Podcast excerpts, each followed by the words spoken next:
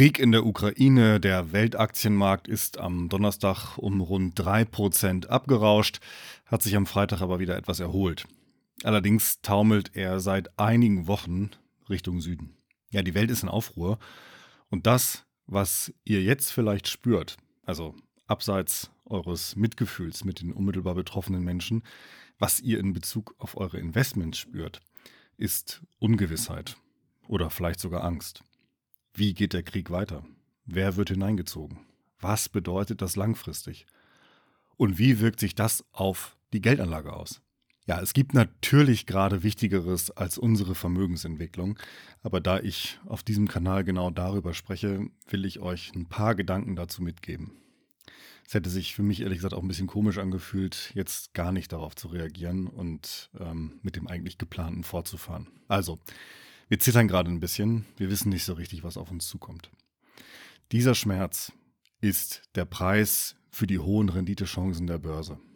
Und vermutlich werdet ihr ihn schon in wenigen Monaten oder Jahren vergessen haben. Egal wie die Kurse sich entwickeln, ihr werdet denken, na, das war damals ja absehbar, dass die Börse sich so verhalten wird. Das hätte man sehen können. Und wenn ihr diesen Denkfehler begeht, dann erinnert euch an das Gefühl, das ihr heute habt. Es ist nämlich überhaupt nichts klar. Niemand weiß, wie es weitergeht. Niemand weiß je, wie es an der Börse weitergeht. Soziale Systeme kann man nicht zuverlässig prognostizieren. Kontrolle kann man vergessen. Im Leben wie an den Kapitalmärkten. Und jetzt zählt es. Halten wir das Ruder unserer Depots fest in der Hand? Trotzen wir einem Börsensturm, sofern er denn aufzieht? Das ist ja nicht klar. Haben wir die Diamond Hands, die diamantstarken Hände, die die Wertpapiere festhalten? Oder knicken wir ein, weil wir zu weich sind für das, was Börse eben auch ist? Ein Spiegelbild der Ungewissheit unseres Lebens. Das ist jederzeit, nicht nur jetzt. Hart, abgebrüht und tapfer muss der passive Investor mit seinem ETF-Weltportfolio sein. Am Rande kurz, jeder Unternehmer, dessen Vermögen überwiegend in einem einzigen Unternehmen steckt, was sehr häufig der Fall ist, hat mehr Risiko im Portfolio als jemand, der breit gestreut in Tausende von Unternehmen investiert. Das Eigenkapital in einer Immobilie schwankt ebenfalls stark und je größer der Fremdkapitalanteil, desto stärker sind auch die Schwankungen. Nur man sieht beides nicht, jedenfalls oder nicht so deutlich. Und deshalb glauben wir fälschlicherweise, dass diese Volatilität bei diesen beiden Assets und, und Direktbeteiligung in einem Unternehmen oder in, in Eigentum einer Immobilie, dass diese Volatilität dort nicht existiert. Aber das tut sie selbstverständlich doch. Der Markt hat ungefähr seit Anfang Januar die Unternehmen abgewertet, weil er seine Gewinnerwartungen nach unten geschraubt hat. Der Krieg, der jetzt ausgebrochen ist, hat die Börse nicht ins Chaos gestürzt, wie ich am Donnerstag nach dem Angriff lesen konnte bei einem Medium. Und falls ihr demnächst einer anderen typischen Überschrift begegnet, nein, die Anleger flüchten nicht aus dem Markt. Das geht technisch nicht. Jede Aktie hat zu jedem Zeitpunkt einen Besitzer. Und sobald Kurse festgestellt werden können, hat es einen Handel gegeben. Das heißt, jemand hat verkauft, ja, aber ein anderer hat gekauft. Und natürlich sind Aktien insgesamt so liquide, dass da weit mehr Verkäufer und Käufer als nur jeweils einer unterwegs waren. Es ist auch nicht so, dass jetzt nur noch so dusselige Privatanleger wie wir engagiert sind. Auch das ist unmöglich. Wir könnten mit unseren kleinen Vermögen die dicken Aktienpakete der institutionellen Investoren gar nicht abnehmen. Nein, da sind nach wie vor auch ganz normale Profis, die jetzt wie üblich mit Aktien handeln.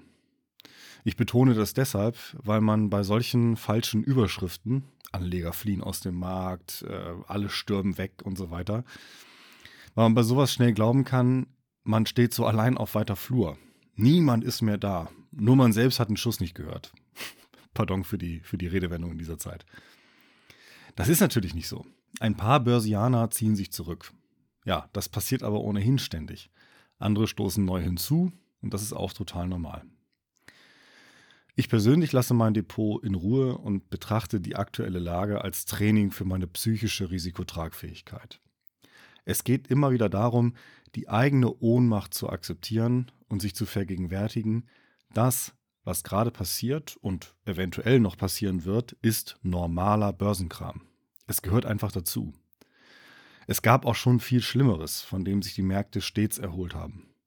Das 20. Jahrhundert war voller Krisen globaler Art, die heute zum Teil vergessen sind, zum Teil nur blass durchs Bewusstsein wehen.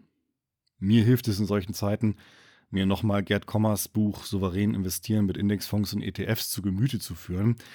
Insbesondere die Stelle, wo er gerafft auf zwei Seiten die Dramen des 20. Jahrhunderts aufzählt, die den Weltaktienmarkt zwar oft stark gebeutelt haben, ihn aber nicht zerstörten. Der kam immer wieder zurück und strebte zu neuen Höhepunkten. Ja, in meinem Buch Altersvorsorge mit ETFs gibt es auch ein Kapitel zur Risikotragfähigkeit, das dieses spezifische Unwohlsein beim Geldanlegen thematisiert. Außerdem habe ich schon ein paar Podcast-Folgen dazu gemacht, also guckt euch mal an. Wir sitzen alle im selben Boot. Wir alle. Ihr, wenn ihr investiert seid, ich sowieso, ich bin investiert. Wir sind also nicht alleine. Viele, die meisten Anleger haben in den letzten Wochen Vermögen verloren und sind jetzt noch verunsicherter durch den Ausbruch des Krieges. C'est la vie. Das gehört alles zum Spiel dazu, also zum Börsenspiel. Der Krieg ist natürlich kein Spiel, ist klar. Ihr solltet eure Aufmerksamkeit und auch eure geistige Kraft von eurem Depot weglenken und euch anderen Dingen widmen. Für mich jedenfalls ändert sich überhaupt nichts. Es wird schlicht und ergreifend stur weitergemacht. Macht da was draus. Bis demnächst und tschüss.